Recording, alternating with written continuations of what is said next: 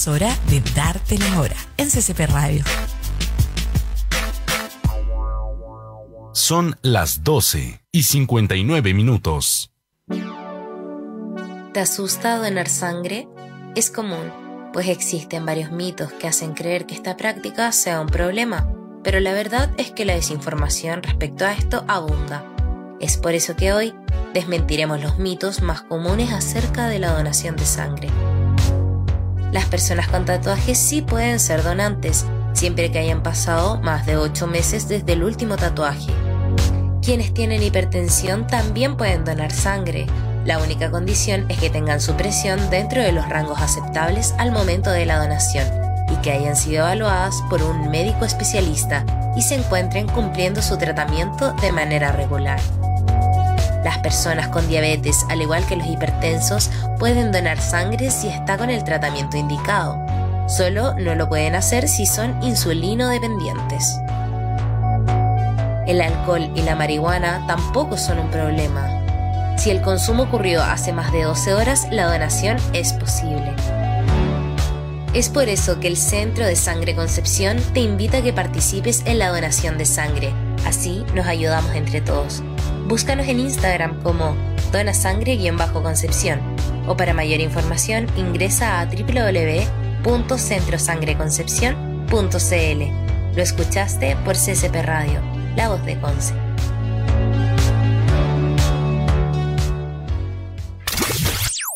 Nadie nos esperaba y la verdad tampoco somos tan necesarios.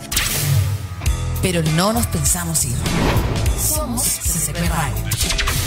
La voz de Conce. La voz de Conce.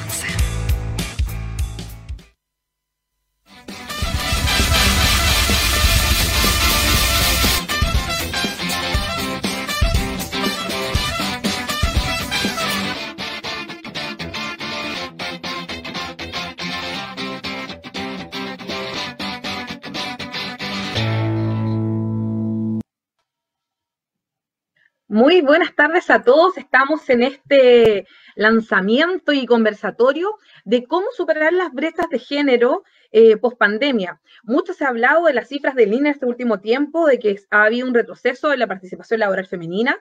También ha habido un retroceso en los espacios de participación en las mujeres en las brechas de cuidado con respecto a la pandemia. Pero donde no hemos hablado ha sido principalmente eh, en relación al proceso de cómo podemos empezar a ir superando este. Mm, estas brechas, estas cifras negativas. Y para eso hoy día vamos a contar con cuatro panelistas que nos van a contar desde su vereda, desde su visión, cómo podemos superar estas brechas de género. Estamos con Alejandra Humada, eh, diseñadora UX. Eh, no sé si lo dije bien, Alejandra. Eh, además, estamos, bueno, Alejandra es una diseñadora que trabaja en el ámbito de las empresas digitales con más de ocho años de experiencia. Eh, además, también participó del equipo de Outalabs, que más adelante vamos a contar, que nos apoyaron fuertemente en el tema de la plataforma Empoderadas Medio. Además, estamos con Lisette Wickerlin, directora del Cernamec Bio Bio. Hola, Lisette, ¿cómo estás? Hola, no sé si me escuchan. ¿Se sí, escucha, no? Sí. Súper. Muchas gracias por la invitación, Paula. Y bueno, un abrazo, un saludo a todos y a todas, a Alejandra, Fernández y Mauricio, que entiendo que van a ser los panelistas también hoy día. Exactamente. Y estamos también con Fernando Illanes, gerente general de Corma. ¿Cómo estás, Fernando?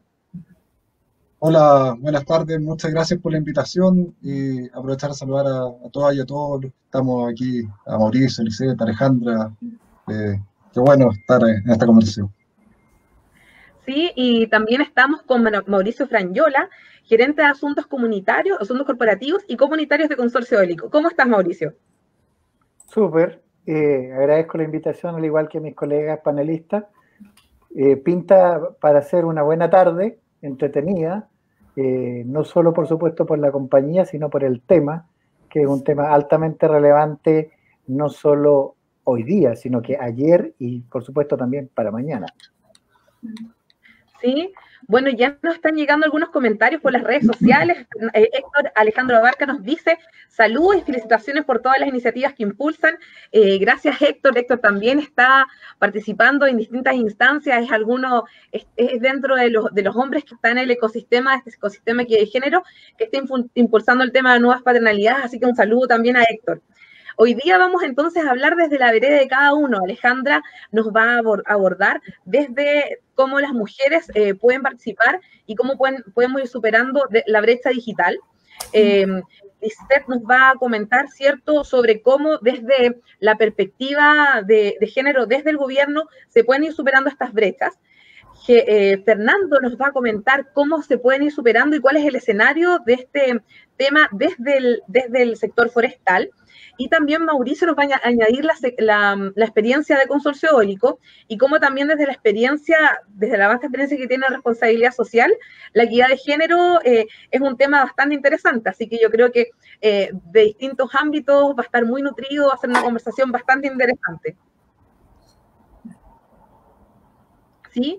Bueno, antes de, iniciar con Alejandra, les quiero contar eh, una primicia. Nosotros como Empoderadas eh, partimos el año, hace dos años, primero bajo formato WebTube por Facebook Live, luego el 2019, en julio pasado, iniciamos con la primera revista Empoderadas. Y después estuvimos con la segunda donde hablábamos de mujeres en ciencia y tecnología. Y después con el tercer número donde hablábamos en formato digital, producto de la pandemia, de por qué la equidad de género llegó para quedarse. Pero quisimos también añadir el formato radial y hoy en día también tenemos una noticia. Eh, somos eh, ya el segundo medio de comunicación con perspectiva de género a nivel nacional, está el mostrador con la sección Braga, pero nosotros también eh, hoy lanzamos el nuevo portal de noticias empoderadas, que justamente quiere dar cabida a todas a todas y a todos, entendiendo que la equidad de género es un espacio en donde tanto hombres como mujeres deben participar. Así que les voy a mostrar un poco em, de qué se va a tratar brevemente esta, esta página web que la desarrolló Outa Labs. Eh, bueno, acá decir que está hecha, es una, preparación con mucho cariño, hay mucho desarrollo también desde la gráfica, los contenidos, la implementación del sitio. Ustedes pueden encontrar los capítulos del Empoderadas Web Show de las versiones anteriores. También tenemos las, las columnas de opinión, en donde estaban participando distintas entidades y distintas expertas también y también distintas personas y mujeres. Tenemos acá, por ejemplo, eh, destacar también la descentralización de los contenidos. Eh, aquí, por ejemplo, encontramos a la Seremi Marisa Barros, pero también tenemos a Naya Valenzuela, una profesora de un colegio de Angol, que desarrolló talleres, em, talleres de ciencia en donde podían cultivar semillas en gravedad cero y también ahí ella eh, ha llevado este tema a la NASA. Y también hablamos de, mujeres en distintos ámbitos. Tenemos a la Catalina Droguete, Santiago, a Dayana Gutiérrez de la Universidad San Sebastián de Concepción, a Bárbara Henning de Ñuble, María Luisa Brand también de la, de la Universidad Católica de la Santísima Concepción. Y aquí destacamos la nota más reciente que es hablar de, donde se habla de la brecha salarial en Chile, un estudio que se realizó desde la Universidad de San Sebastián y también la doctora Carmen Gloria Jiménez que habla de la necesidad de considerar la evidencia científica en el plan de retorno a clases. Así que, sin duda, eh, para nosotros como equipo, em, es una instancia muy importante, muy interesante también para poder seguir llevando la equidad de género y, poder decir un medio de comunicación multiplataforma. Así que agradecer al equipo de Utalabs que también está, ha, estado en este trabajo. Eh, agradecer eh, a Gonzalo, a Alejandra, todos que estuvieron en este, en este proceso que fue, eh, que ha sido muy bonito y que hoy día, hoy día vemos en, en pantalla como ya les mostrábamos. Qué bueno que bueno, vamos a dar el paso entonces a Alejandra, que ¿Sí? ¿Les gustó la página? No, esto está, ah, bueno, tenemos aquí comentarios, se los voy a, se los voy a decir antes de, pasar al tema. Giovanna Alejandra dice felicitaciones, gusto ver a Mauricio Franyola. Karen Muñoz nos dice hola, saludos al panel. Adriana, saludos también. Karen Brown, excelente panel. Karen Muñoz dice qué bonita la web. También ahí estamos, que nos cuentan también qué les parece la web de www.empoderadas Medio. Pero ahora vamos a pasar también a, hablar un poco de la, digitalización, Alejandra. Eh, mucha habla desde mm, de estas brechas que hay en el mundo digital, sobre todo de las mujeres, y de cómo se van ido quedando atrás, pero también hay una necesidad. Eh, en ese sentido, ¿cómo consideras tú desde tu experiencia? Ya hablábamos que tenías una experiencia de ocho años en empresas tecnológicas, estás eres diseñadora gráfica, estás en este tema del diseño UX. Em, ¿Cómo consideras tú que las mujeres pueden eh, ir superando esta brecha eh, que la pandemia ha dejado en evidencia, sobre todo el acceso digital? Claro, mira, la industria de la tecnología lamentablemente es la que tiene menos paridad y es la más discriminatoria contra las mujeres. Y, el mérito de las mujeres a veces no es suficiente para, para entrar en, este, en esta área y también mantenerse en ella. Y igual da lata eso porque al final el tema de la meritocracia en la industria tecnológica, en la parte de las mujeres, ya es un mito, porque aunque las mujeres tengan muchos estudios, eh, sean súper preparadas en la parte del desarrollo tecnológico, aún así les cuesta tener, no sé, un financiamiento para postular algún proyecto, que tengan recomendaciones, que las puedan citar en algunas publicaciones, y, eso igual afecta al, liderazgo de las mujeres dentro de esta industria. Entonces, igual podemos empezar a luchar contra estos sesgos y se pueden hacer varias cosas. Ponte, eh, no sé, en Labs tenemos la paridad, que somos cuatro mujeres y cuatro hombres, todos desarrollando y eh, cada uno nos diferenciamos en áreas distintas y complementamos todo este equipo. También hay que pensar que las empresas tecnológicas que incluyen mujeres eh, son las más creativas. Entonces, eso también es importante considerarlo. Cuando uno quiere empezar a, tener esta eh, empresa tecnológica, empezar a desarrollar y también tener un grupo lo otro importante es que cuando tenemos un grupo de mujeres, eh, se crean ambientes más seguros, como que eh, mejora la interacción entre los equipos de trabajo. Está el tema también de la empatía, que es súper importante. Cuando hay liderazgo femenino en la industria tecnológica, eh, cuando, las mujeres saben escuchar, entonces conocen su entorno y las personas que trabajan alrededor de estas personas se sienten como más a gusto dentro de la empresa. Ponte, tengo el caso de, bueno, muy cercano, que es una amiga que es Scrum Master, que ella trabaja con varios equipos de trabajo y bueno, ella se considera como la mamá porque ella conoce, ella tuvo una empatía tan buena con sus equipos de trabajo que sus equipos trabajan súper bien eh, bajo esta nueva metodología que son metodologías ágiles, que en la industria tecnológica es súper importante para desarrollar proyectos. Entonces, eh, no sé, a veces cuando las mujeres las le ofrecen tomar un liderazgo, eh, a veces uno lo toma con miedo porque es como, pucha, eh, le dicen como que, ¿qué van a pensar de mí? Esas cosas, pero no es un miedo malo, es un miedo, un miedo bueno, se puede decir, porque al final es un liderazgo, pero también es un nuevo desafío. Y tienen que confiar en sí, en las mujeres, porque eso es súper importante, como les comentaba anteriormente. Entonces, hay que pensar que es un camino de pruebas y errores, no es algo que si te van a dar un liderazgo en una empresa tecnológica, no siempre tienes que pensar, ah, me tiene que salir todo bien, tengo que tener todo planificado.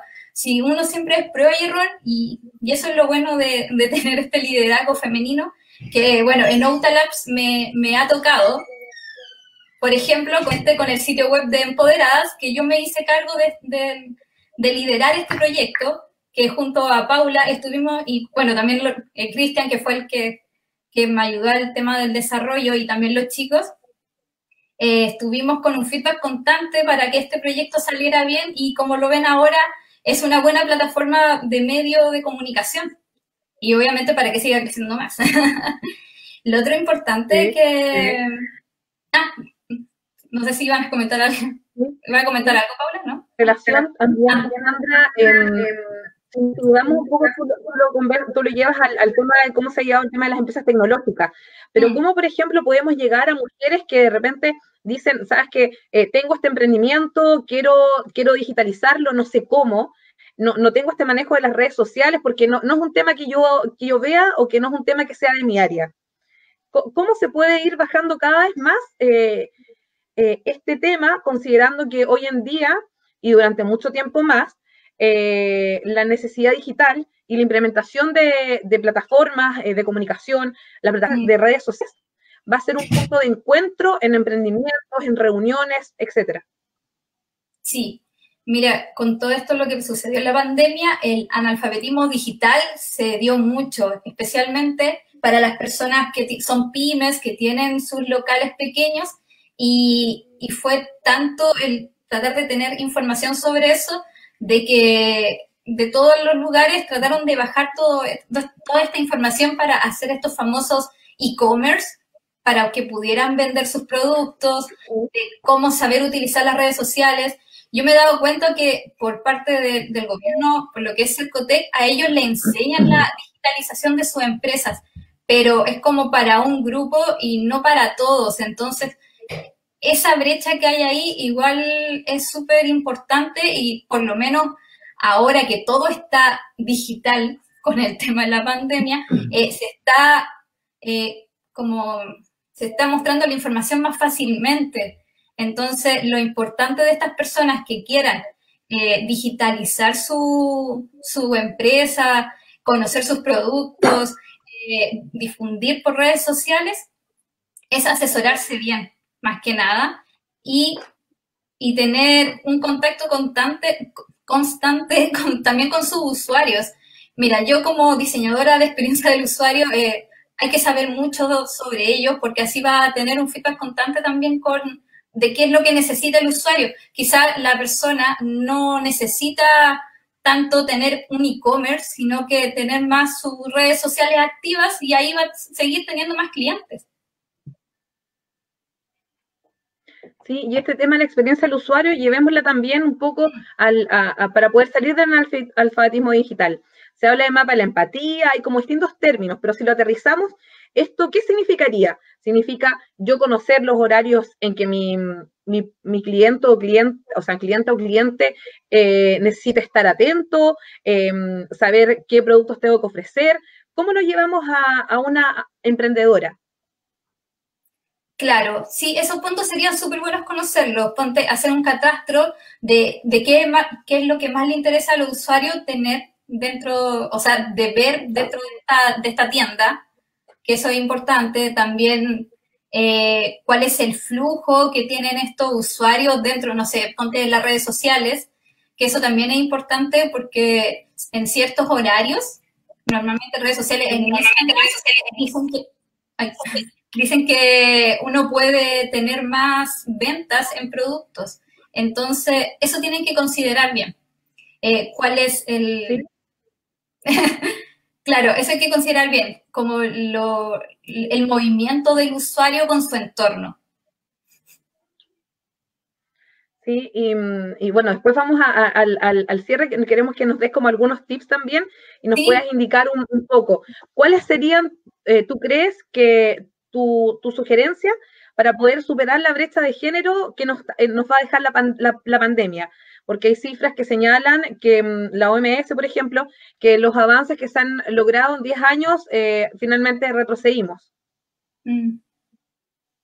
Sí, mira, eh, en, este aspecto de, los, de la brecha, yo también lo tomo en la parte de, bueno, por el área tecnológica, que es donde yo me manejo, que que acá se trabaja mucho con el tema de las comunidades. Entonces, cuando uno trabaja en comunidad, uno puede difundir mejor lo que uno quiere mostrar y también apoyar a otras personas. Es algo como súper súper bonito, es como esto de, empoderar a, las mujeres eh, en, poder mostrar sus habilidades o para las emprendedoras sus productos, sus servicios. Eh, bueno, por ejemplo, por mi parte, yo trabajo, o sea, eh, estoy de voluntaria en dos comunidades tecnológicas súper importantes acá en Chile, que es lo que es ingeniosas, que son las que fomentan la área de STEM en niñas y jóvenes.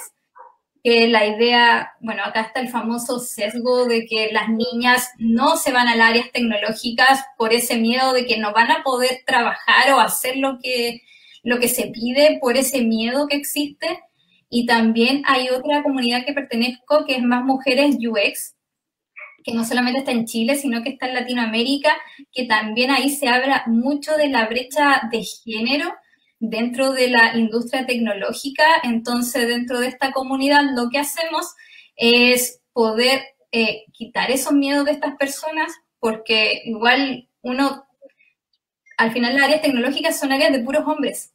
Entonces, la idea es empoderar a las chicas y quitar ese sesgo de género que existe actualmente. Sí, bueno, yo creo que ahí también, al, cierre también vamos a, redondear un poco sobre este concepto de las comunidades y que nos puedas contar un poco de lo que hicieron con ingeniosas, de lo que están haciendo en, esto, en estos temas para agruparse como mujeres, pero también para empoderar a otras.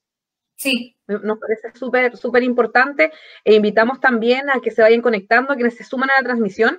Les recordamos que estamos en el conversatorio sobre cómo superar las brechas de género post pandemia y también en el lanzamiento del portal de noticias empoderadas medio.cl. Eh, bueno, vamos a dar el pase también a Fernando Illanes, gerente general de Corma, en donde él nos va a comentar un poco de cómo se pueden ir superando las brechas de género y cómo es el desafío de la equidad de género en el sector forestal.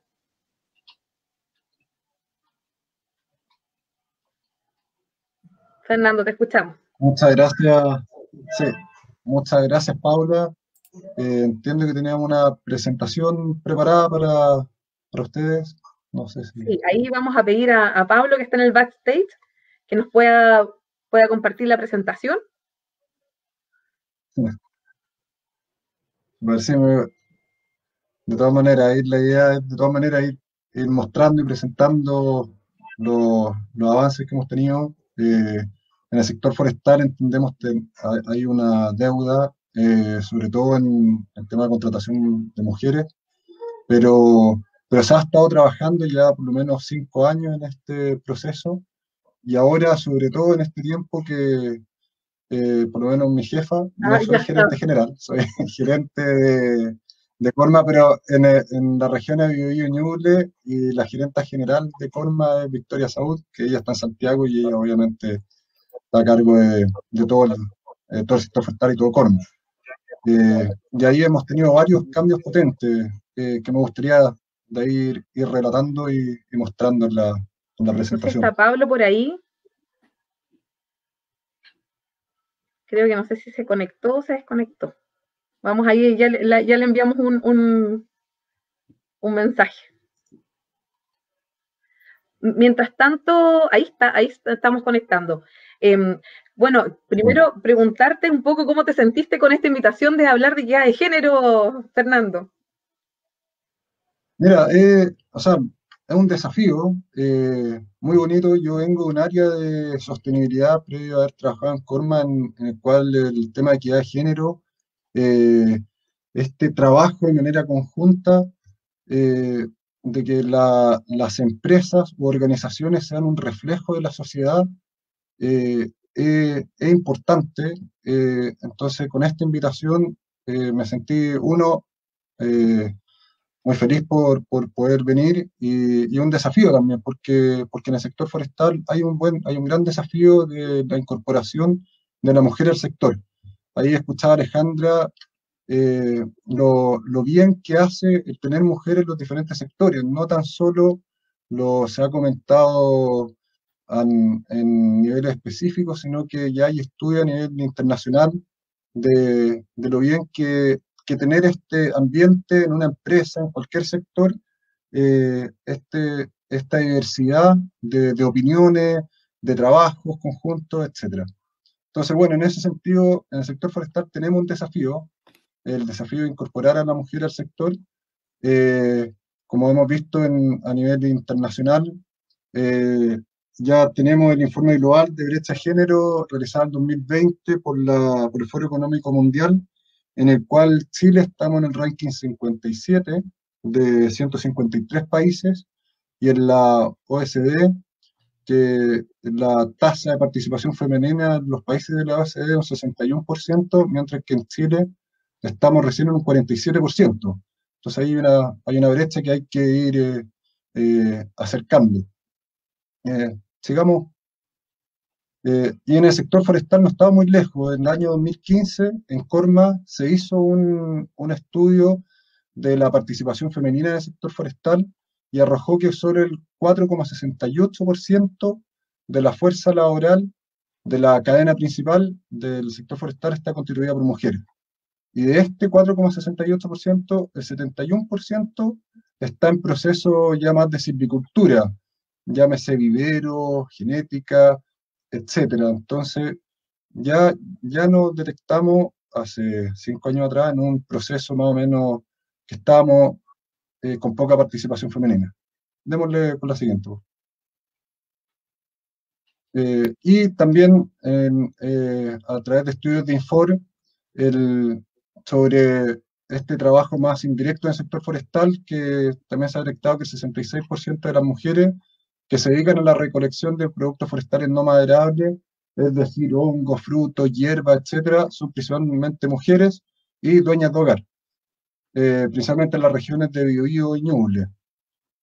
Y, y ahí, el mismo año 2015, eh, en la, en la entrevista, en, en el levantamiento Corman en el estudio, se empezó a identificar, bueno, ¿qué, ¿por qué tenemos esta brecha tan grande? Y, y una de, de, las preguntas era eh, cómo estamos con la oferta formativa. Y también había una brecha, o sea, en temas de silvicultura, cosecha y transporte, de, lo, de las 191 programas que existían en la época, más de 30.000 matrículas, solo el 26% eran mujeres. Y el sector forestal no se queda atrás, o sea, eh, de más de 120 matrículas anuales de cerca de mil programas, solo el 13% eran mujeres en el sector industrial forestal. Entonces ya no estaba hablando de un origen eh, que, que, se estaban generando brechas. Sigamos, por favor. Y, y, en ese sentido, actualmente, como todos sabemos, ya estamos en, un, estamos en, un, en una etapa difícil a nivel mundial. Eh, nos ha afectado una pandemia, eh, que el coronavirus, y en ese sentido, por lo menos la actividad forestal eh, ya ha sido catalogada a nivel mundial y en Chile como una industria esencial. Eh, y gracias a esto también es que hemos mantenido cerca del 85% de la producción y, y, más del, o sea, más de cerca del 100% de los puestos de trabajo eh, del sector forestal. Digamos, y, y desde el día uno, obviamente, eh, para poder entregar los productos de higiene personal eh, al, precisamente al, al tema de medicina, etcétera, es, es que el, el, sector forestal ha ido trabajando, eh, enfocando las medidas para proteger a, tanto los, a todos los trabajadores y trabajadoras del sector. Sigamos. Bueno, y así mantener las provisiones esenciales eh, que se requieren y por lo cual se ha sido catalogado como industria esencial. Sigamos.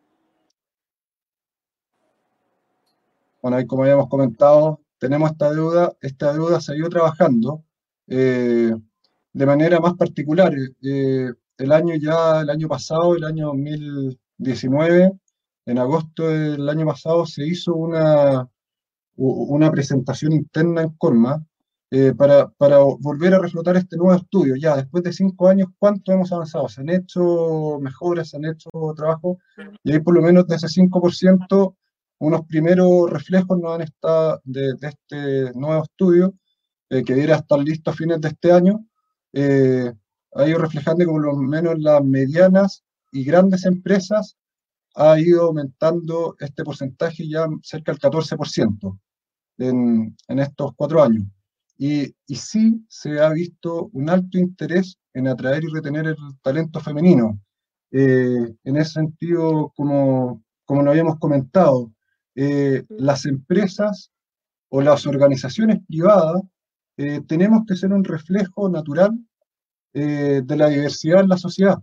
Eso tiene que ser así. Entonces, de esa manera, hay varias estadísticas que por lo menos ha hecho McKinsey, que del, con, con, la incorporación de la mujer, 55%, aumentan el 55% los resultados operacionales, eh, más del 47% aumenta el crecimiento de la vida, eh, tan solo con poder unificar y poder eh, trabajar esta diversidad dentro de la misma empresa.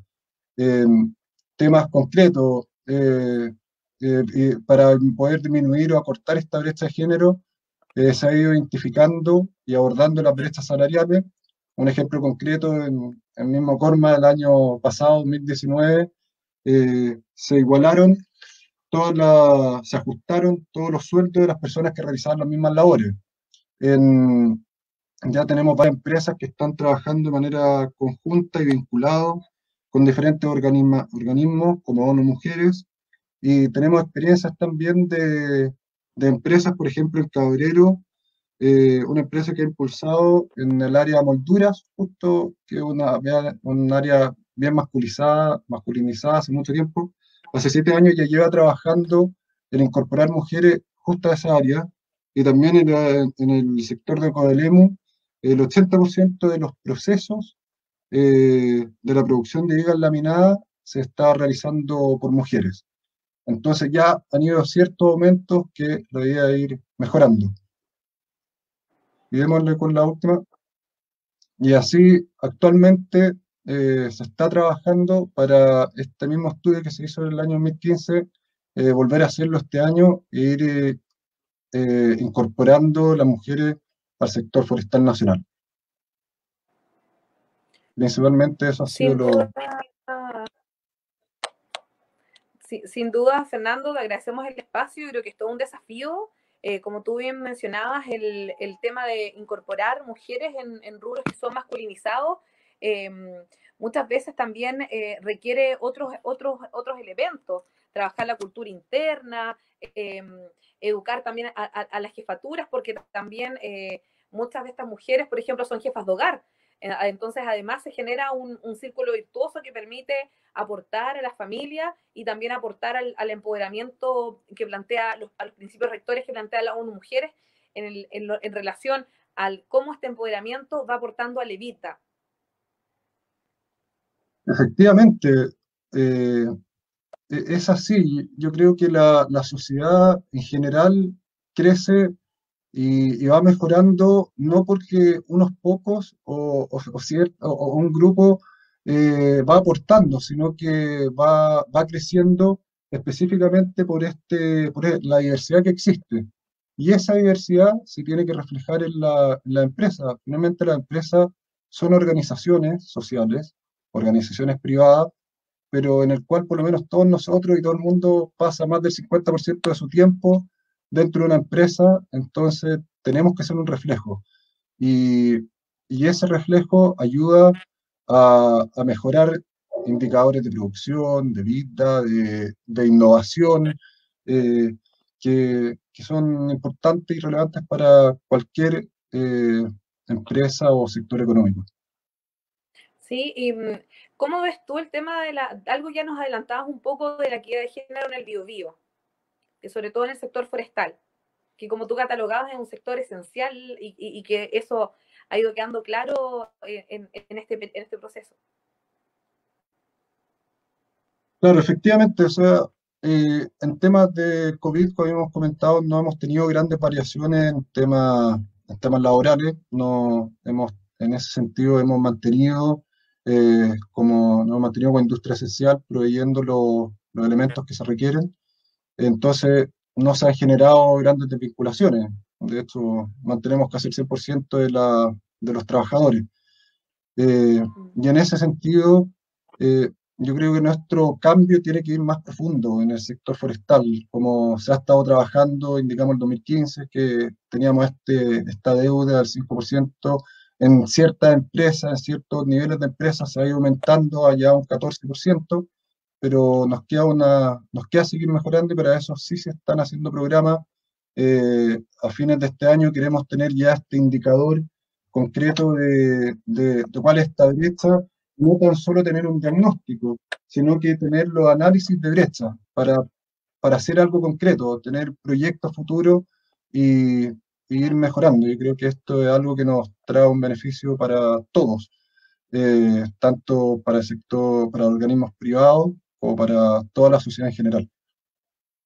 Sí. Em, bueno, yo creo que sin duda es un desafío que vamos a repasar ahora después con, con, el panel de preguntas. Eh, muchas gracias, Fernando, por, por, tus comentarios y por la presentación súper clarificadora.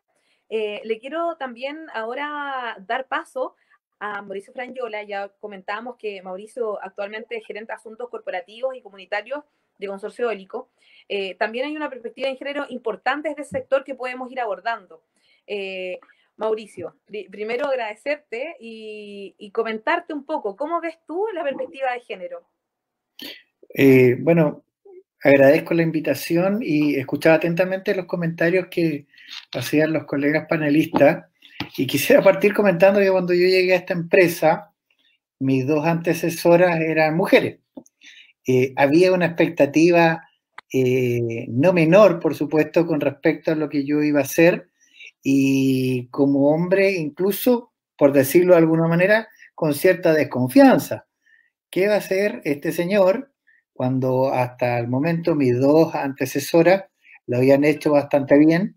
Eh, ¿Por qué no continuar tal vez con alguna mujer en ese puesto? bueno, la cuestión fue bastante curiosa y si me permite un, minuto, yo no iba a este cargo que estoy en estos momentos, ¿ah? yo iba a un cargo más de gerencia de personas, una cosa así. Y una semana antes me ascendieron a este cargo que es el que estoy eh, ostentando ahora, sin siquiera haber ocupado el otro. Me recuerdo en aquel momento que el cliente general me dijo, oye, ¿te había tocado alguna vez eh, que te ascendieran antes de ocupar un cargo, bueno, eso es lo que está ocurriendo ahora. Pero lograr eh, llegar a igualarme o alcanzar, por supuesto, la vara, la meta alta que habían dejado mis colegas anteriores, no fue para nada sencillo. Esta es una cuestión que debo, declarar ciertamente acá. Eh, efectivamente, en una empresa como la cual yo estoy, que nos dedicamos al desarrollo de proyectos de energía renovables no convencional, llámese parques eólicos, granjas fotovoltaicas y otro tipo de energía de ese estilo, uno podría pensar que la cantidad de hombres es alta, no, todo lo contrario. Más del 60% de, de los trabajadores de esta empresa en realidad son trabajadoras en cargos específicos como por ejemplo geógrafa, geógrafa física, bióloga, arquitecto, eh, eh, eh, también hay antropólogas, sociólogas, una cantidad importante de, profesiones, por supuesto, que muchas veces uno tiende a ligar con el aspecto masculino. Y es eso lo que quería relevar un poco en esta conversación. muchas veces de parte del principio, a propósito de esta cuestión de, de la falta de equidad de género, que hay profesiones que son relegadas solamente a cierto tipo de, personas, en este caso hombres y otras a mujeres. Y ahí aparecen los famosos estereotipos, ¿ah? lo cual es una pura falsedad nomás, porque al final eh, eh, existen personas que son competentes o que no son competentes para un cargo, y eso, por eso, eso tiene que ver, por supuesto, con sus cualidades profesionales, eh, personales, etcétera. Y es ahí donde las empresas creo que muchas veces cometemos el error de partir de ciertas nociones o ciertos principios que son errados. ¿ah? Eh, eh, eh, afortunadamente, en la empresa en la cual yo estoy trabajando en estos momentos, ese tipo de principio equivocado que son los que generan las brechas, que tenemos una brecha que tiene que ver, ya Fernando lo mencionaba, un poco con los sectores económicos, donde uno eh, tiene una cantidad de fuerza laboral, pero otros dos tienen que ver con las regulaciones, las normativas que tiene un Estado y finalmente, por supuesto, con todos estos temas que son propios de cómo en nuestra cultura hemos ido llevando el tema del género. Eh, eh, para nada es poco cierto que en muchas conversaciones se parte de la base de que no, para esto las mujeres no sirven, o no, para esto los hombres no sirven. ¿eh? Ese tipo de cuestiones yo creo que con el tiempo han ido de alguna forma cediendo. no obstante, a propósito de lo que nos convoca hoy, se ha visto, por supuesto, que con este retroceso que tú mencionabas que la OMS declaraba, nos encontramos con que hay muchos que han vuelto a pensar en realidad que las mujeres deberían tener un rol más, si se quiere, ligado a los temas familiares o domésticos. ¿Y, y por qué? Porque claro, en muchos casos, en una sociedad como la nuestra, con muchas dificultades en lo salarial, las mujeres han tenido que eh, eh, volver a las casas a propósito de la pérdida de los empleos y asumir ciertos roles eh, familiares no compartidos. Y ese es un tema no menor, porque los roles familiares hoy en día, el cuidado de los hijos, el aseo, qué sé yo, o los temas domésticos, si se quiere, no son de un género u otro, sino que son cuestiones compartidas. ¿Te fijas?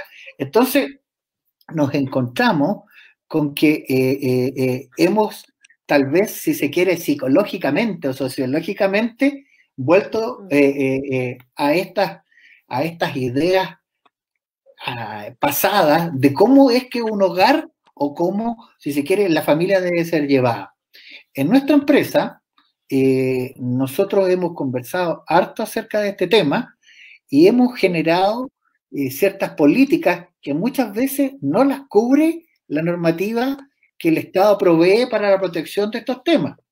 Y esas políticas tienen que ver, por supuesto, con entender que en algunos casos donde vamos a encontrar, por supuesto, mujeres que son jefas de hogar, porque son ya sea hogares monoparentales o porque ellas llevan eh, eh, el, sustento, si se quiere, económico de la familia, hoy en día son mamá, trabajadora, eh, cuidadora de hijos y una serie de roles más, porque claro, no existe escuela, no existe sala sala, eh, cuna, jardín infantil y una serie de otras cuestiones que antes le permitían apoyarse. ¿eh? Hoy nos encontramos con esa, con esa dificultad y como en, nuestra empresa no hemos dado cuenta de eso, porque como dije, tenemos más del 60% de mujeres, hemos tratado de generar políticas internas que nos puedan ayudar a poder sobrellevar en estos momentos, en tiempos de pandemia, esa situación de mejor forma. ¿Cómo es eso? Por ejemplo, entender que los roles o perdón, situaciones o hitos de, un día a día en una casa, que son, por ejemplo, levantarse por la mañana, almorzar al mediodía y qué sé yo, en la preparación de alimentos tienen ciertos horarios. Entonces, hoy nos hemos ido ajustando a esos horarios, no solo para que la mujer, sino que para también la familia completa pueda estar involucrada en, eh, eh, la preparación, si se quiere, de cada uno de, de esos hitos familiares y así llegar al final del día sin que la empresa se transforme en un factor estresante para, para, para, la trabajadora, en este caso para la mujer, ¿eh? o incluso también para el mismo hombre. Yo en este momento estoy esperando para saber en qué momento llega mi hijo de cuatro años que anda dando vueltas por allá afuera y, si viene, chuta, me disculparán, pero eh, es la realidad que estamos viviendo en estos momentos. Lo más probable es que salte encima mío y, quiera aparecer en cámara. Eh, bueno, un chico simpático, así que tampoco tengan tanto, tanta dificultad con ello. Entonces, al final y al cabo, eh, yo creo que el diseño de políticas como las que acabo de mencionar, esa es una. La otra es ayudar a los padres, madres, a que nuestros hijos tengan un espacio también de entretención. Nosotros hemos generado ciertos videos, por ejemplo, para entretener a los niños, donde les explicamos qué hacemos en nuestra empresa, cómo ocupar el tiempo, que son dirigidos a ellos, ¿eh? como parte, por supuesto, de, activa de, nuestra empresa. O sea, la familia también integrada también a este tema. ¿eh? Y, y así tantas otras más acciones eh, que pasan también como por el hecho, lo mismo que decía recién acá Fernando, nosotros no hemos despedido a nadie, hemos mantenido de alguna forma el hecho de, nuestra fuerza laboral y, en el rubro energético, como estamos en este cambio de matriz energética y, de descarbonización del país, nosotros estamos expandiéndonos y estamos en un proceso de búsqueda incluso de profesionales, donde tenemos una gran cantidad de candidatas que son mujeres. ¿eh? Eh, eh eso en lo personal eh, a mí me pone feliz en razón de este hecho sociológico que decía hace poco de, colocar a la mujer por principio por equivocado en un lugar. Eh, desde el punto de vista personal yo no tengo ningún problema con eso y mi empresa tampoco. Y, a mí me pone muy feliz que tengamos una cantidad de candidatas tremendas postulando, por supuesto, a la empresa. Escuchaba también eh, hace poco lo que mencionaba Alejandra, ¿cierto? Alejandra. ¿sí? Alejandra, de esta, de esta discriminación que existe, chuta, eh, yo creo que yo, yo fui durante 14 años eh, eh, académico, trabajé en la academia y siempre abogué que la dignidad de la persona no guardaba relación con un género. ¿ah? y, no guardaba relación, por supuesto, con, una forma tal vez de presentarse eh, en, la sociedad, sino que eh, tenía que ver, por supuesto, con su existencia misma, ¿ah? con el hecho de estar de, vivirla. Y ahí todos tenemos distintas cualidades y habilidades. Y, si, si, me pregunta Paula, por supuesto, cómo se nos viene el futuro hacia adelante al respecto de eso, sí estoy preocupado porque efectivamente hay muchas personas con las cuales he conversado vuelven a repetir estas ideas antiguas de, ven, en realidad las mujeres deberían tal vez haber siempre estado en esta posición y ahora estamos teniendo esta dificultad de que, eh, eh, de que eh, somos los hombres los que tenemos que salir a trabajar, cosa más falsa. ¿ah? Y, y, bueno, tengo, tengo la impresión de que no solamente le podemos en estos momentos cargar la mata al Estado, si se quiere, para que eh, intervenga, sino que nosotros como empresa generar política, ir más allá de la, de la, de la regla, de la norma. Eh, a veces simplemente decimos cumplimos con la legalidad y nos vamos un poco más allá. Algunos dicen no, porque se transforman en derechos adquiridos y, después nos van a cobrar, etcétera, etcétera, etcétera. Bueno, cuando uno tiene una empresa que está centrada en principios éticos, valores, eh, ajustados, por supuesto, a lo que es la equidad, y, el buen funcionamiento de ella, no creo que ese tipo de cuestiones pudiesen ser una traba. Todo lo contrario, se transforma en un factor motivacional, Paula. Sí, bueno, en esa línea igual también destacar el esfuerzo que está haciendo o sea, y, del, gobierno a través del sello Iguala y de las empresas que están incorporando la normativa, la norma NSH 3262, que es la norma chilena de equidad de género y conciliación vida trabajo familia. Entonces, no es un tema como, como ya nos planteabas Mauricio y también como nos planteaba Fernando, nos planteaba también eh, Alejandra, eh, un tema tan alejado o una percepción que uno diga, ¿sabes qué? Eh, uno ve las marchas en 2018, ve todas las marchas todo, todo el mes de marzo, no es que marzo solamente sea el mes de la mujer, sino que también estos espacios de equidad de género se están dando, hay cifras súper claras, pero bueno, yo creo que sin duda en, en esa línea, Mauricio, Fernando, Alejandra, hay mucho que decir. Y yo creo que también eh, Lisette, directora externa MEC, eh, nos puede indicar mucho más eh, las cifras, qué es lo que se está haciendo y cómo podemos ir tendiendo un puente entre todas estas brechas de género que, que eh, sin duda la pandemia ha visibilizado y también está generando.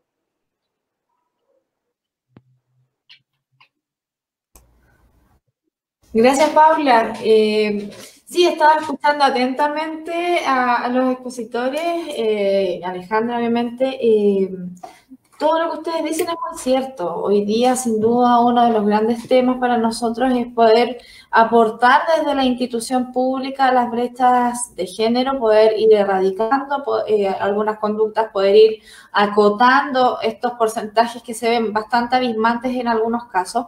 Y, vamos finalmente desde, eh, por lo menos desde Cernamega, a través de los diversos programas con los que tenemos, apuntando en las diversas líneas, principalmente en la autonomía física de las mujeres, en la autonomía económica de las mujeres y también la autonomía eh, de derechos o política en donde también buscamos precisamente tener a más mujeres en espacios de tomas de decisiones, porque es muy, muy importante para nosotros también tener una mirada, una perspectiva de género a la hora de tomar las decisiones, donde podamos identificar eh, cuáles son las reales problemáticas que tenemos hoy día, eh, eh, tanto de las mujeres, en las familias, y podamos finalmente poder acercarnos y en cifras y poder finalmente ir acotando cada vez más esta, esta triste realidad, lamentablemente. Eh, nosotros tenemos una presentación, voy a tratar de pasarla lo más rápido posible para que podamos también conversar, eh, pero tenemos varias cifras importantes, interesantes que me gustaría compartir en esta oportunidad con ustedes. Eh, bueno, principalmente comentarles que la perspectiva de género, ¿por qué estamos hablando hoy de igualdad de género? Porque lamentablemente el día de hoy no hay igualdad de acceso y desarrollo en igualdad de condiciones para hombres y mujeres. Eh, por tanto, todavía eh, tenemos una brecha importante y estamos hablando de esto cuando no debiéramos, no debiera ser tema. si pensamos en una sociedad que estuviera ya más igualitaria entre eh, las condiciones entre hombres y mujeres. También decirles que, bueno, el Foro Económico Mundial eh, nos señala que vamos a demorar aproximadamente 100 años en generar espacios eh, con igualdad de género, lo cual es abismante. Pensamos que ni siquiera a lo mejor nuestras hijas eh, puedan contar con estos espacios ya más de igualdad y bueno, la idea es poder avanzar precisamente a través de diversas acciones para poder ir acotando estos tiempos que nos indica el Foro Económico Mundial, el poder generar espacios con igualdad. Eh, las razones de desigualdad muchas veces responden más que al talento. Y aquí, ojo, porque eh, lo que ya ustedes también habían conversado, de que eh, no necesariamente por ser una mujer no vamos a tener habilidades, o no necesariamente los hombres van a tener habilidades en algunas cosas, finalmente somos personas con distintos gustos, con distintas habilidades y eh, finalmente no queremos que la sociedad nos indique eh, qué es lo que tenemos que hacer, como si fuéramos robots, ¿no es cierto? Y que nos dijera, no, las mujeres solo pueden dedicarse a la o solo pueden eh, realizar cierto tipo de carreras que son más femeninas pero pueden haber niñas que les guste trepar los árboles, que les guste crear, ¿no es cierto?, inventar, y por qué le estamos coartando a ellas también de poder eh, seguir una vida con eh, las habilidades que tiene, y finalmente vamos eh, centrando, vamos cortando, digamos, algunas eh, iniciativas que puedan tener los niños y niñas, justamente por esta cultura que nos obliga de cierta manera a seguir ciertos patrones, ciertas conductas, y por eso es tan importante hablar sobre esto y poder desnormalizar también eh, esta, esta forma que tenemos hoy día en nuestra sociedad y a la cual estamos respondiendo aún. Eh, bueno, y ese es el, llamado que estamos haciendo también desde Cernameg. Ahí Pablo, yo sé que está ayudando con la, con la PPT. Bueno, el anterior Pablo, para poder mostrar las cifras eh, rápidamente de, algunas brechas. Bueno, brecha salarial 27%. tenemos también, lamentablemente, eh, de informalidad laboral. Muchas de las mujeres, un 52% se encuentran trabajando en la informalidad. Tenemos una muy baja corresponsabilidad por el uso del permiso postnatal, por ejemplo, y podemos verlo reflejado. Uno es el uso de los cinco días, ¿no es cierto? Una vez que el hijo está, eh, que ya ha nacido, y después luego eh, todo lo que es eh, eh, el postnatal, ¿no es cierto?, parental, el uso, lo cual nos va indicando ahí que, la verdad es que es muy, muy bajo eh, el uso que se le está dando a estos permisos y que no son utilizados. Y ahí vemos también una diferencia en cuanto a el poder estar más o tener más a papás presentes dentro de la crianza desde una primera infancia. Eh, también eh, todo lo que es el uso de los tiempos libres, 5,8 eh, horas, lo voy a detallar más adelante en la lámina que sigue. Y les voy a explicar ahí por qué las mujeres estamos teniendo una brecha en ese tema también. Menor capacitación, menor acceso a capacitación, un 70% de emprendedoras no accede a capacitación, entendiendo que muchas de las mujeres eh, ya sea que son jefas de hogar, ¿no es cierto?, o, están iniciando, ¿no es cierto?, su, vida eh, en materia de poder generar recursos propios para su familia, eh, lamentablemente o no tuvieron la oportunidad de estudiar, no tuvieron la posibilidad de capacitarse y se encuentran ¿no sé, en una situación en donde deben sí o sí salir para poder generar estos recursos y ahí es donde eh, vamos viendo estas brechas en donde no tenemos a mujeres que están tratando de generar los recursos pero que no han obtenido capacitación. Y cuatro de diez mujeres señalan que están fuera de la fuerza de trabajo por razones familiares permanentes, lo cual eh, es alto, es un, es, un, buen número, porque lamentablemente se nos ha visto a las mujeres como eh, la única que puede generar, ¿no es cierto?, labores de cuidado, ya sea de adultos mayores en la casa, de cuidado de niños y niñas, y también eh, de enfermos. los hombres hoy día se están dedicando a esas labores y muchas veces cuando tomar una decisión en la familia, entendiendo ya que la mujer a lo mejor no puede acceder a, un trabajo sobre 500 mil pesos por sus estudios, por ejemplo, pero tendrían que contratar a alguien que le van a pagar 400, finalmente postergan esa contratación y deciden dejar a la mujer en la casa. Eh, y ahí es donde finalmente vamos postergando a estas mujeres y vamos teniendo a 4 de 10 mujeres eh, realizando estas labores y postergando su vida eh, laboral. La siguiente, Pablo. Lo que les comentaba anteriormente, principalmente eh, en materia del uso del tiempo, tenemos a eh, mujeres que lamentablemente están utilizando tres horas extra de trabajo, pensemos en dos personas que, ejercen la, misma labor, yo siempre pongo el ejemplo de un cajero o una cajera, ocho horas realizando la misma labor, ¿no es cierto? Pero al momento de llegar a su casa, las mujeres trabajan en promedio tres horas más por eh, el trabajo doméstico y de cuidados que deben seguir realizando. En promedio, el varón se está acostando a las 10 de la noche, en promedio, y las mujeres entonces a las 1 de la mañana, ya que han terminado todas estas labores, pensemos también en muchas de las familias que tanto hombre como mujer trabajan, pero que eh, finalmente eh, no, no, contratan a alguien para que vea su casa, sino que al momento de llegar a su casa recién vemos el tema de las camas, vemos el tema de las tareas, eh, el tema si alguien, si algún miembro de la familia está enfermo, eh, etcétera. Ahí finalmente vamos utilizando estas tres horas, en dejar el almuerzo para el otro día, lo que se lo van a llevar. Entonces, ahí vamos finalmente ocupando estas tres horas más de trabajo y también en el tiempo de ocio. Tenemos menos de una hora de ocio en comparación a los varones, lo que eh, implica de alguna manera eh, a la preocupación de la salud del Estado, ¿no es cierto?, eh, de salud mental también que tienen las mujeres hoy día, una situación de estrés, de que se levantan y se acuestan trabajando, que no para, una máquina que no para, y que finalmente en algún minuto esto puede estallar. Entonces, ¿cómo nos preocupamos también eh, de las mujeres en ese sentido? El siguiente, Pablo. Y bueno, una de las campañas, tenemos ahí algunas, pero eh, que sin duda van en, la línea de poder eh, trabajar eh, hacia la corresponsabilidad, es la campaña Papá conmigo, que busca finalmente a tener a más varones, ¿no es cierto?, utilizando este postnatal parental, que ya les había indicado anteriormente las cifras que son bastante bajas, y si bien hay un avance, eh, al tener una legislación que respalde una mayor corresponsabilidad, vemos todavía, ¿no es cierto?, eh, lamentablemente yo creo culturalmente que solo un 0,2 de los padres la utilizan, que es muy, muy bajo. Eh, por ejemplo, algunas cifras, 84% de los padres no pagan pensión de alimentos, que es otro tema que hemos visto últimamente, producto de la retención del 10%, ¿no es cierto?, de las AFP son cifras del Poder Judicial y lamentablemente eh, nos reflejan también otra cosa, que, aquellos padres que, por cualquier motivo estén ausentes eh, dentro del hogar, eh, ni siquiera se hacen cargo de pagar las pensiones.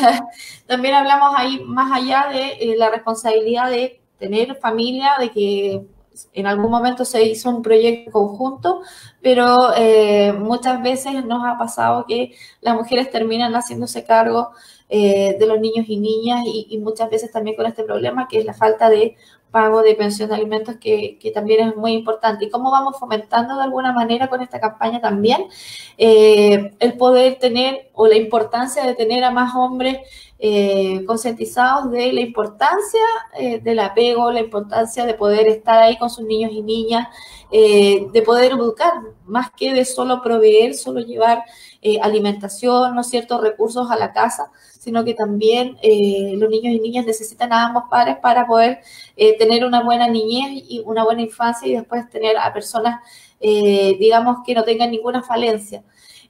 por ejemplo, nosotros lo que queremos aquí también, y aprovecho de dar algunos consejos de buena práctica laboral en esta línea. Bueno, nosotros buscamos promover una cultura para que eh, los padres trabajadores hagan el uso de este postnatal parental, eh, otorgar también tiempo al padre, ¿no es cierto?, trabajador eh, para alimentar al hijo o hija menor de dos años cuando aún cuando la madre sea trabajadora asalariada, ¿no es cierto?, remunerada, eh, darle la posibilidad de esos espacios y lo digo ahora también aprovechando que tenemos algunas empresas presentes eh, como medida para que vayamos de alguna manera visibilizando el tema y vayamos creando conciencia de la importancia eh, del apego, ¿no es cierto?, de, los padres con sus niños y niñas. También promover una cultura laboral en que el padre, obviamente si la madre lo desea, pueda hacer el uso de cuidar a, a su hijo o hija enfermo menor de un año recibiendo el subsidio, ¿no es cierto?, que sea entregado para, para estos fines. Y también eh, buscamos eh, poder potenciar o apoyar, ¿no es cierto?, y generar una cultura eh, y las condiciones laborales para que ambos padres puedan hacer uso de, su derecho de cuidar a su hijo o hija enfermo, para que la realidad, digamos, no se, no se transforme en una práctica transferida de los derechos de los padres hacia las madres, sino que sea algo más natural, ¿no es cierto?, en donde podamos tener eh, y entender que eh, no es solo un rol o solo uno de, padre o madre el que debe hacerse cargo, sino que ambos. Y la siguiente, Pablo, ya que nos está ayudando. Aquí, eh, bueno, acceso a cargo de jefatura y tomas de decisión. otro de los grandes temas que también ha puesto el gobierno, ha puesto, ¿no sé, el Estado, o ha visibilizado de alguna manera, es eh, lamentablemente la poca eh, permanencia de mujeres en eh, espacios, ¿no es cierto?, de toma de decisiones. Lamentablemente ocupamos solo, imagínense, solo 7 de 100 sillas de directorios de empresas. 7 de 100. Es muy, muy poco. La idea es que podamos ir rescatando talentos. Hoy día estamos hablando y siempre nosotros hacemos la mención. No es que, se quiera hacer una competencia, eh, en mostrar quién tiene habilidades, quién no. Finalmente, como eh, lo mencionaron, son las personas que tenemos diversas habilidades o tenemos, eh, o somos a lo mejor eh, capacitados eh, en poder, ¿no es cierto?, ocupar esos espacios de toma de decisión. Y no debe ser relegado solo a un género, independiente del que sea, sino que poder de alguna manera visibilizar esos talentos y rescatarlos. Y obviamente cuando son mujeres, eh, ¿qué medidas estamos tomando para rescatar ese talento? Y finalmente tener y ocupar ojalá más de estas 7 de 100 puestos de, de, directorios en empresas, que la verdad es que es muy bajo. En la siguiente palma que podamos avanzar. Muchas gracias.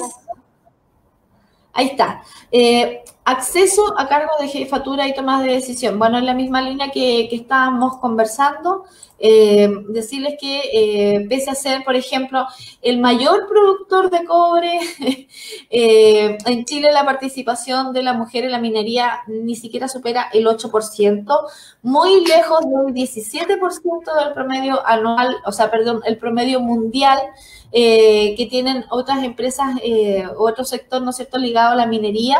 Eh, la verdad es que las brechas salariales, las brechas culturales asoman sin duda como desafío eh, para las autoridades, para todos los que estamos viendo estos temas, eh, principalmente para poder tener a más altas ejecutivas y directivos, ¿no es cierto?, dentro de una empresa. Aquí principalmente lo que se busca eh, y aquí está la campaña eh, de poder crear, ¿no es cierto?, el registro de mujeres para directorios, ¿no es cierto?, de empresas, eh, en donde tanto el ministerio se hace cargo de este tema y busca de alguna manera visibilizar a aquellas mujeres que sí pudiesen estar capacitadas. muchas veces se escuchó decir a las empresas, es que nosotros hacemos el llamado, pero las mujeres no postulan. ¿Y por qué no están postulando? Porque, y, y, finalmente cuando se lleva a cabo este registro nos damos cuenta de que sí hay mujeres. Entonces, ¿qué está pasando con las empresas que no estaban contratando?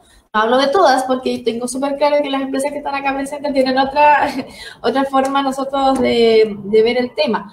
Pero, pero hay muchas empresas que sí, que lamentablemente, eh, bueno, hablan principalmente de la edad fértil de la mujer, porque no la quieren contratar, eh, hablan también... Eh, de todo el, doble, triple trabajo que hacen, ¿no es cierto?, fuera laboral, que impide muchas veces o se entiende que eh, va a permitir que la mujer esté más distraída, pero finalmente aceptando todas las diferencias que podemos tener, ¿no es cierto?, entre hombres y mujeres, eh, entender que eh, de alguna manera las mujeres también tenemos muchos talentos, que, vamos, que vamos a entender también de que los talentos vienen, insisto, asignados a personas y no a género, y ahí es donde buscamos de alguna manera eh, visibilizar que sí tenemos a mujeres que estén capacitadas y que pudieran también postular a estos cargos. Y es, lo que se busca con este registro. La siguiente, porfis. Ya. Eh, aquí, bueno, lo que hablamos de la emergencia sanitaria, que no sé si me imagino ya todos eh, habrán escuchado o leído, pero la verdad es que en un mes se perdió una década de avance, ¿no es cierto?, en materia de empleo femenino tenemos a 300.000 mujeres que perdieron sus trabajos entre diciembre y marzo y solo un 17% pudo salir a buscar uno nuevo, entendiendo sobre todo la situación que hoy día suspensión de clases que tienen que los, en los establecimientos educacionales, donde se dificulta aún más la posibilidad teniendo a los niños y niñas en casa de poder salir a buscar un trabajo. Y obviamente también de, la, eh, de todo lo que está ocurriendo eh, con las empresas, con el trabajo, en donde se han visto afectados muchos puestos laborales también. Entonces, eh, de alguna manera desde la contratación, pero también desde la facilidad de poder acceder por parte de las mujeres a estos posibles empleos, es que nos hemos encontrado con esta dificultad por ambos sectores y finalmente eh, hemos retrocedido bastante en materia de eh, contratación y permanencia laboral de las mujeres a nivel nacional. Bueno, la sobrecarga del trabajo remunerado y no remunerado, eh, sin duda también eh, es un tema. La pandemia ha afectado fuertemente la carga laboral de las mujeres, tanto eh, dentro como fuera del hogar.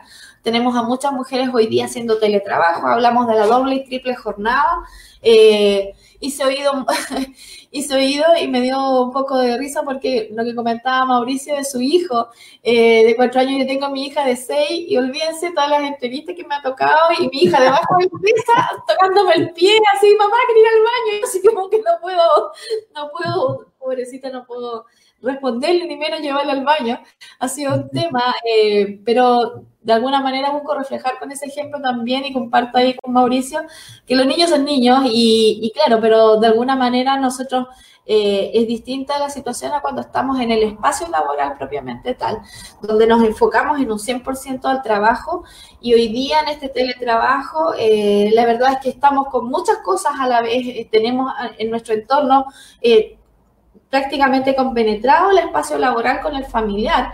Eh, hemos tratado de improvisar y salir airosos, airosas, ¿no es cierto?, en esta situación, pero la verdad es que se, ha vuelto bastante difícil y yo creo que y uno de los grandes eh, consecuencias que va a traer esta emergencia sanitaria o, que estamos hablando, ¿no es cierto?, de los efectos post pandemia, eh, es que precisamente vamos a tener sin duda a más hombres pudiendo de alguna manera ver in situ los roles que hace la mujer y, cómo lo hace al mismo tiempo, a ponerse en un segundo la camiseta cocinera y al otro, eh, eh, ¿no es cierto?, de ejecutiva. Eh, cómo lo hace, ¿no es cierto?, todas las cosas que hay que ver en la casa, fuera de lo que es el trabajo, y que veamos finalmente y visibilicemos las cargas y podamos en algún minuto también conversarlas y compartirlas y apuntar hacia la corresponsabilidad. Creo que es uno de los grandes temas que nos ha dejado esta emergencia sanitaria para poder seguirla trabajando. Y es también lo que buscamos a través de la certificación de la norma 3262, eh, la norma chilena, ¿no es cierto?, que hablaba Pablo también eh, sobre la eh, conciliación de la vida laboral, familiar y personal, en donde uno de los grandes temas es poder avanzar hacia la conciliación, avanzar hacia la corresponsabilidad que es tan necesaria en los hogares y finalmente poder entender las tareas de, todos y todas y poder construir en conjunto tanto el hogar, pero también apoyando todo el trabajo que hace la pareja eh, en, su mundo laboral. Y ahí es donde nosotros también vemos eh, esta consecuencia producto de la emergencia sanitaria, una de las consecuencias positivas que vemos. Eh, la siguiente. Bueno, aquí solo queremos dejar reflejado de alguna manera eh, el trabajo doméstico y de cuidado no remunerado, que valía el 22% del PIB ampliado, lo que supera la eh, contribución de todas las otras ramas de actividad económica. Y comentarles a ustedes que eh, los estudios nos dicen que si aumentamos la fuerza laboral femenina, por ejemplo, 900.000 puestos de trabajo para mujeres, automáticamente aumentamos en un 6% el PIB nacional eh, y eso también eh, va eh, a disminuir en un 20% los índices de pobreza en nuestro país. Entonces, para que vean el real impacto de poder ingresar a más mujeres en, espacios laborales, porque finalmente, como lo mencionamos, eh, tenemos a, muchas mujeres hoy día que son jefas de hogar, que si les damos la oportunidad y les damos trabajo, eh, se va a ver beneficiada a sus familias también eh, y vamos a tener una mejora considerable, no solamente en el Producto Interno Bruto, sino que también en los índices de pobreza que tenemos en Chile. La siguiente.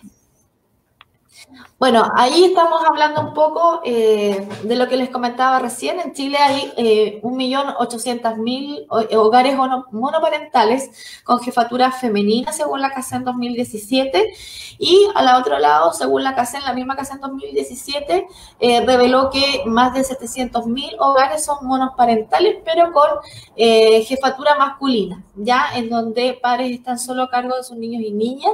Y claramente hay una diferencia, pero queremos visibilizar también de que existen muchos casos en donde hombres están haciéndose cargo eh, de sus hijos e hijas, eh, pero la importancia, como siempre, atendiendo que, que son más, eh, y sobre todo por las barreras que tenemos las mujeres, ya sea en materia de educación, de experiencia laboral, producto de la crianza de los niños y niñas, de poder encontrar un trabajo, la, la, poca facilidad que tenemos ahí. Entonces, ahí resaltamos también la necesidad de poder y hacer el llamado a las empresas para eh, poder potenciar, ¿no cierto?, la eh, incorporación femenina eh, al mundo del trabajo. Ahí les queremos mostrar, nos vamos a leer porque si no nos vamos a demorar, pero brevemente cuáles han sido, ¿no es cierto?, la evolución de la legislación desde derechos maternales a derechos parentales, ¿ya? Ahí están mencionadas algunas leyes, principalmente, eh, bueno, la, más vigente, la ley 21.063, conocido como la ley sana, eh, que crea el seguro para padres trabajadores y madres trabajadoras para el acompañamiento de hijos e hijas mayores de un año y menores de 18 años en caso de ciertas enfermedades y afecciones graves. Eh, esa es la última que, que tenemos ahí, eh, sin duda. Eh, este año también se han incorporado nuevas leyes, el año pasado también, que, que nos faltaron agregar ahí, pero principalmente en la línea de poder acercar a los padres a labores de cuidado de los niños y niñas. La siguiente. Bueno, aquí súper breve también, eh, cómo de alguna manera eh, buscamos eh, o qué debemos hacer, ¿no es cierto?, para poder apuntar hacia eh, poder acotar estas brechas. Eh, es esencial redistribuir el trabajo total. creo que tanto el remunerado como el no remunerado, en consecuencia, finalmente poder o lo que buscamos nosotros es recomendar, ¿no es cierto?, un papel más activo, eh, no solamente por parte del Estado, sino que también del mercado, de la sociedad, eh, junto con la participación de los hombres en el cuidado de las personas eh, como eh, condiciones necesarias para progresar hacia una sociedad eh, en la que tanto los hombres como las mujeres sean proveedores de ingresos y prestadores de cuidado. O sea, buscamos quitarnos estos estereotipos finalmente y poder, tanto que hombres como mujeres, si deciden trabajar, que lo puedan hacer. Y por qué no, si un hombre decide quedarse en casa y no ser el que provea, ¿por qué no también podría quedarse en la casa y ser la mujer a lo mejor la que pudiera proveer, ¿no es cierto?, eh, económicamente a la familia. Lo que buscamos no es, no es que queramos eh, separar o volver a, a, a, seguir con estos roles e intercambiarlos. No, lo que se busca es que eh, todos los hombres y mujeres sean libres de poder elegir qué es lo que quieren hacer. ¿ya? Ese es un poco el mensaje. Y, y, de dónde estamos apuntando. Y finalmente aquí es donde hablamos de las tres R, en reconocer habilidades, reducir la carga y redistribuirla. Eh, finalmente, eh, y principalmente en el reconocer, o sea, quién soy, eh, qué es lo que me gusta hacer y finalmente tener también, por qué no decirlo, a personas más felices haciendo lo que más les apasiona, lo que más les gusta. Eh, bueno, y una palabra, que, una frase con la que terminamos siempre eh, en Cernameg, el, el, desarrollo sostenible sin las mujeres no es desarrollo ni es sostenible, eh, porque sin las mujeres finalmente, por muchas políticas públicas que existan, si no hay una mirada, una perspectiva de género en ella, eh, probablemente sean poco sostenibles en el tiempo. Y decirles también que, que las grandes campañas que hemos tenido desde el ministerio y que hemos trabajado en conjunto también en Cernamec en esta línea eh, son principalmente eh, tener a más mujeres en ciencia. Es uno de, la, de los grandes temas que se ha trabajado desde la política pública, eh, principalmente porque en un 52%, por ejemplo, durante el año 2019, accedió a la universidad eh, y solo uno de cinco eh, mujeres accedieron a carreras ligadas a la tecnología, eh, lo cual es muy bajo y ahí es donde también se quiere aportar para tener a más mujeres en, estos espacios, ¿no es cierto?, que se capaciten según lo que, no lo que se nos imponga, sino que respondamos a los gustos de cada una respecto de qué hacer con nuestra vida profesional. También la sala cuna universal, que es un, es un gran avance también porque lo que se busca es poder ofrecer una sala cuna no solamente para las mujeres que trabajan, sino que también para aquellas que no trabajan. ¿Por qué? La idea es que podamos abrir la posibilidad que las mujeres que no trabajan también puedan acceder a esta sala cuna, puedan eh, contar con más tiempo que les permita pensar en la idea de insertarse laboralmente o capacitarse para prepararse para una inserción. Eh, y también eh, buscamos de alguna manera que no haya diferencias en el uso de un beneficio que debiera ser para todas las mujeres. otro de las campañas que se han hecho Okay, es la campaña Papá conmigo, que, que, hablamos sobre aumentar la corresponsabilidad y también lo que hablamos sobre la creación del registro para más mujeres en directorios de empresa.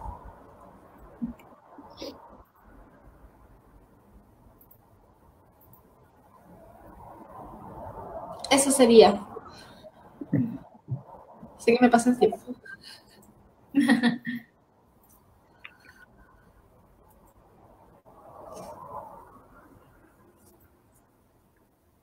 Sí, ahí sí. Bueno, estuvo muy, muy interesante la, presentación, muy clarificadora. Em, agradecer, yo creo que también el tiempo, las cifras, eh, porque la equidad de género llegó para quedarse y también desde esta mirada de sostenibilidad, como bien planteaba Lisette, a mí me gustaría también ya al cierre de esta, de esta presentación, eh, de, este, de este lanzamiento que estamos compartiendo por el fanpage de Empoderada CL y que también se va a retransmitir a través de la señal de la CCP Radio. Eh, también Empoderadas tiene un, tiene un espacio. Eh, contar un poco eh, desde la perspectiva de cada uno de ustedes, desde el sector forestal, con Fernando, desde las, empresas de desarrollo tecnológico como la donde trabaja Alejandra, desde el sector energético, donde está Mauricio, y desde el área del gobierno, donde está Lisset, ¿cuáles creen que eh, pueden ser las sugerencias eh, y cómo podemos superar la brecha de género que, está dejando esta pandemia? Partamos por, por, por Alejandra. Eh, bueno, como se habló en todo el tema del liderazgo, yo encuentro que eso sería como una recomendación súper favorable para que todas las empresas tengamos este liderazgo femenino y que sea notorio también el tema de reconocer las carreras. Como hablábamos del área tecnológica en mi parte, eh, a veces no se reconoce a chicas que, se manejan en la industria tecnológica y no solamente esa, sino todo lo que es el área STEM, como hablaba también Lizeth, que hay que reconocer que las mujeres somos capaces de, de hacer todo, todas esas áreas Así que esa es como mi recomendación, el liderazgo femenino y reconocer realmente las carreras de las chicas del área STEM. Sí. Fernando, ¿cuál sería tu, recomendación eh, dada la experiencia de, que están desarrollando en el área forestal? Eh, bueno, mi principal, más que recomendación, me, hizo mucho sentido eh, lo que comentó Lisette y comparto 100% con un desarrollo sostenible sin mujer no es desarrollo sostenible, efectivamente. Eh, y hay más que, claro, recomendación. Eh, de todas maneras, las mujeres eh, son buenas para la empresa. Eso, más que existan indicadores o temas así, es un hecho concreto, porque la sociedad está compuesta por una diversidad inmensa, entonces eso tiene que ser reflejo en una empresa. Y se ve mucho existe, lo hemos visto ya desde octubre del año pasado, esta crisis de confianza que hay en la sociedad y probablemente esta crisis de confianza se genere por lo mismo, eh, porque la ciudadanía no se siente representada en todos los, estamentos y probablemente en, en, empresas donde no existe esta misma, este mismo reflejo de diversidad en la sociedad, eh, tampoco está esta visión de, que representa a la ciudadanía. Entonces, si queremos un desarrollo sostenible, tenemos que contar con la diversidad que existe en la sociedad. Sí, muchas gracias, Fernando. Mauricio, ¿cuál crees que serían tus sugerencias, tu recomendación o perspectiva para poder superar, estas brechas? Eh, dos, ya algo antes había conversado, había dicho en la exposición anterior. La primera, es generar políticas dentro de la empresa que vayan más allá de las regulaciones, las normas establecidas, eh, que puedan permitir eh, a todos los miembros o a la comunidad de una empresa, en especial a las mujeres, eh, eh, vivir eh, el hecho de ser mujer y trabajadora sin limitaciones y sin hechos predictivos que por el solo hecho de, ser mujer la limiten y la, vayan coartando en su quehacer profesional. esa, esa política tiene que ver con muchas cosas que tienen que ver con el uso de los horarios, que tiene que ver con el acceso a cierta información, a la toma de decisiones, muchas cosas que ya dijo y la segunda, que es un poco más indirecta, tal vez, es eh, eh, eh, transmitir esto a los hombres, en especial, por supuesto, a que pierdan el temor a hacerse cargo también de su familia. A mí me ha pasado, y me recuerdo que en una investigación que vimos hace algunos años atrás, muchos hombres decían tener miedo a pedir los días parentales o, o, que corresponden a estas innovaciones legales por temor a lo que sus jefaturas pudiesen pensar o decir al respecto de ellos como hombres. El hecho de que eh, se tomaran estos días eh, pareciera ser que para algunos significaba que estaban abusando de algún rol laboral eh, y no estaban cumpliendo con su, con su labor dentro de la empresa.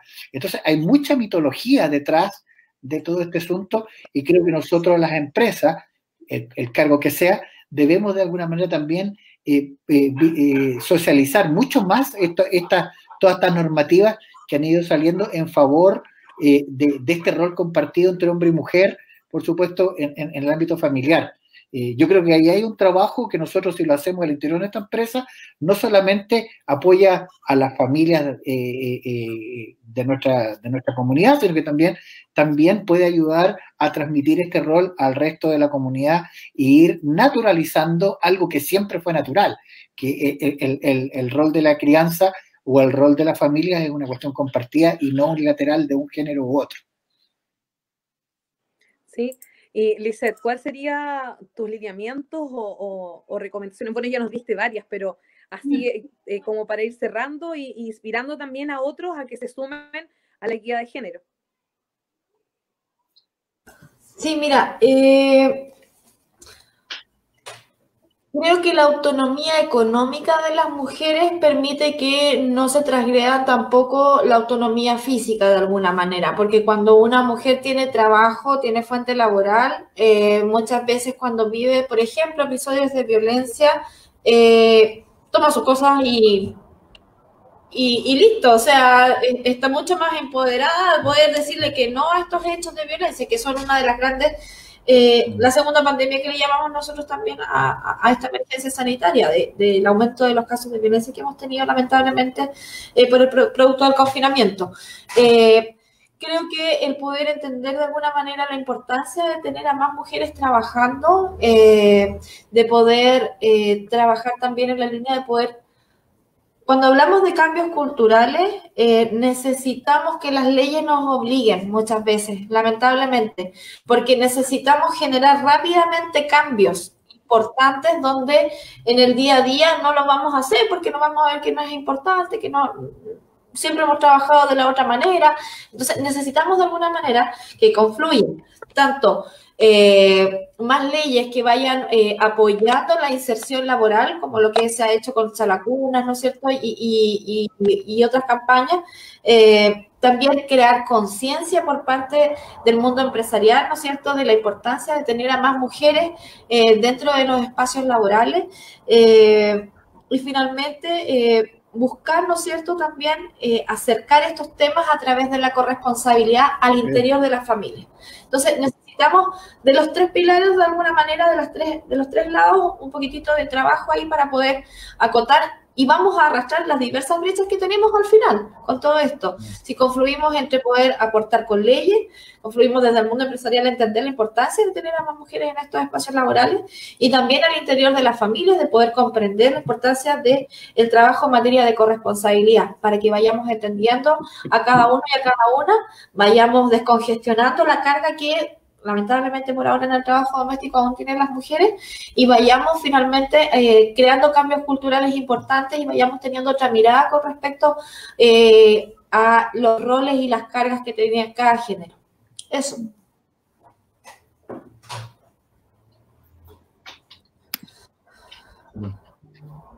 ¿Se nos fue la Paula? Paula, sí, Se fue la Esto no está.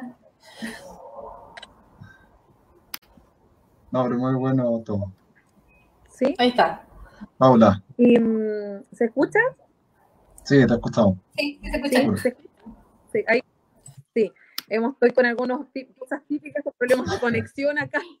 Eh, bueno, agradecerles a todos eh, y a todas. Yo creo que la invitación también eh, está siempre nosotros. eh, eh, cuando hemos tenido las cumbres de empoderadas, hemos tenido un feedback eh, más cercano con las mujeres que han ido. Eh, bueno, Licen nos acompañó en, las- en las últimas eh, cumbres, al igual también, en donde mm, de cierta manera podíamos eh, conversar y podíamos visibilizar estos temas, pero sin duda eh, también incluir en el panel a hombres eh, también de distintas áreas, yo creo que le da una diversidad y, también nos va abriendo espacios para poder colaborar mutuamente.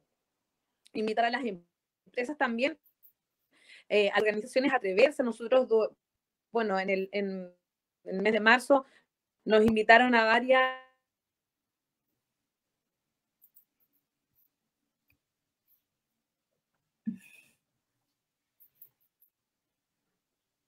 Ya regresará. Se va a la calle. No, Seguimos nosotros. Y nosotras. Ahí viene, ahí viene, ahí viene. No. Bueno,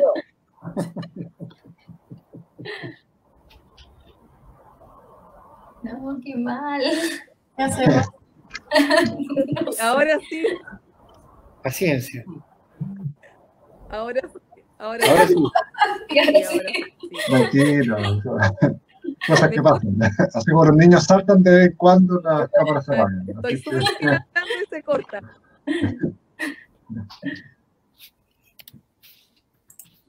Ahora sí, ahora sí estoy. Me pueden añadir. No. La conexión. Se nos fue. Que nos haga la- si, si tiene alguna pregunta por el chat. Pero parece que se desconecta completamente. Al parecer. Parece. Sí. Hoy estuvo súper buena la conversación. Sí, sí, a todo esto, sí. Aprendí las exposiciones de ustedes. Bueno, la Paula me dijo recién que cerrara yo porque su internet está malo. No, pero eso, estuvo súper entretenido. Como, a mí me gusta mucho como conocer los puntos de vista de, de varias áreas y esto es muy genial que la Paula me haya invitado a participar con ustedes, así que se agradece. Perfecto. Sí. Oye, también quiero aprovechar de agradecer eh, la, la instancia y, y la- haber conversado con ustedes y haberlo escuchado a cada uno. eh, tremendos temas, a Alejandra, Lisset, Mauricio. Qué bueno, qué bueno conocer todas las experiencias y, y si más adelante podemos volver a conversar o algo así. Súper abierto. eh, y, y para ir mejorando también. Sí, nosotros voy a aprovechar de hacer el, el aviso de utilidad pública, pero tenemos una mesa súper buena, que es la mesa público-privada eh, de buenas prácticas laborales con equidad de género. Es una empresa, o sea, perdón, es una mesa donde tenemos a más de 40 empresas de la región, incluida grandes empresas, Camanchaca, Maciza, no sé, el Sanatorio Alemán, la Universidad del Biobío, es como bien mixta. eh, tenemos eh, harto más que el Bio, que se certificó hace poco, es la única empresa eh, regional certificada la norma 3262. Y trabajamos en poder hacer aportes desde el servicio a las empresas en la línea que estamos conversando hoy día. Eh, entregar tips, entrega- hacemos talleres para eh, profesionales de, de las empresas y eh, también vamos avanzando hacia eh, mucho hacia la corresponsabilidad también. Así que voy a dejar abierta la invitación por si quieren participar. Qué buena invitación, gracias. gracias.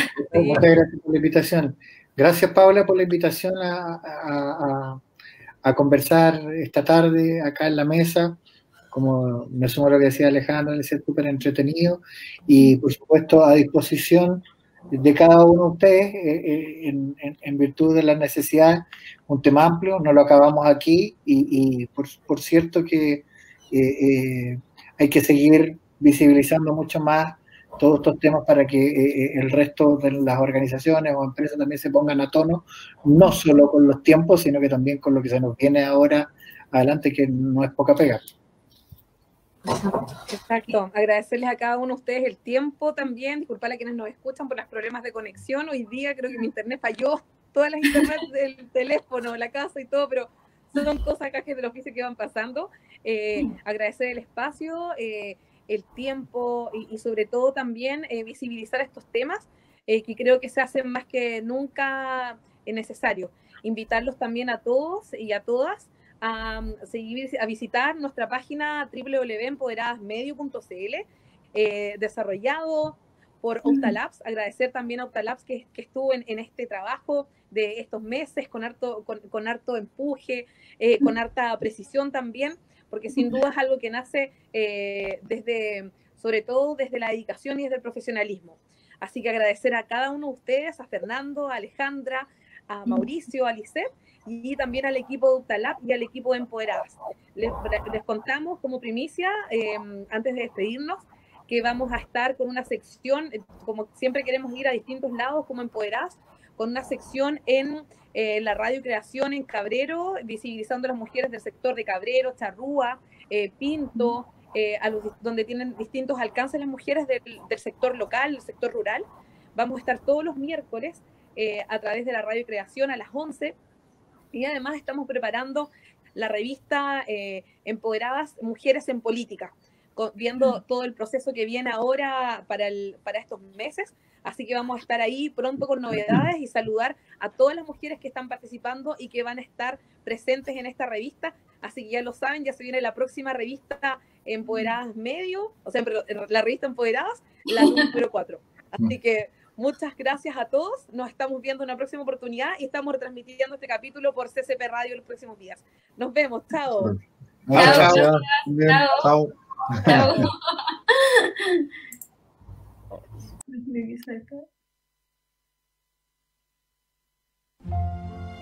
Las opiniones vertidas en este programa son de exclusiva culpa nuestra si nosotros los trajimos. Escuchas CCP Radio, bajo tu responsabilidad. Es hora de darte la hora en CCP Radio. Son las 2 con 30 minutos. ¿Alguna vez has donado sangre?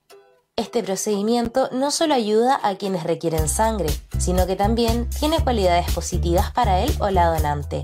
Hoy te contamos 6 beneficios de ser donante. Número 1. Rejuvenece el organismo.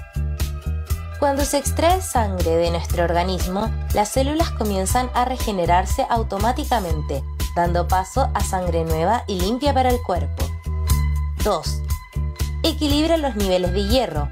Un adulto sano tiene alrededor de 5 gramos de hierro en el cuerpo y al donar sangre se pierde un poco. Esta pérdida se repone en días después con los alimentos, regulándose de forma natural. 3. La sangre fluye mejor. Con la donación, la sangre fluye de manera menos perjudicial para el revestimiento de los vasos sanguíneos. Esto significa menor bloqueo arterial y menos riesgo a sufrir un ataque al corazón y accidentes cerebrovasculares. 4. Mini revisión médica. Para poder donar sangre es necesario revisar tu pulso, presión, niveles de hemoglobina y si padeces VIH. 5. Vivir más. Las personas que donan de manera altruista tienen un riesgo menor de morir que las personas que son obligadas, según un estudio publicado por la revista Health Psychology. 6. Estás ayudando de manera desinteresada a alguien que la necesita. Es por eso que el Centro de Sangre Concepción te invita a que participes en la donación de sangre. Así nos ayudamos entre todos. Búscanos en Instagram como donasangre-concepción o para mayor información ingresa a www.centrosangreconcepción.cl. Lo escuchaste por CCP Radio, la voz de Conce. ¿Apruebas?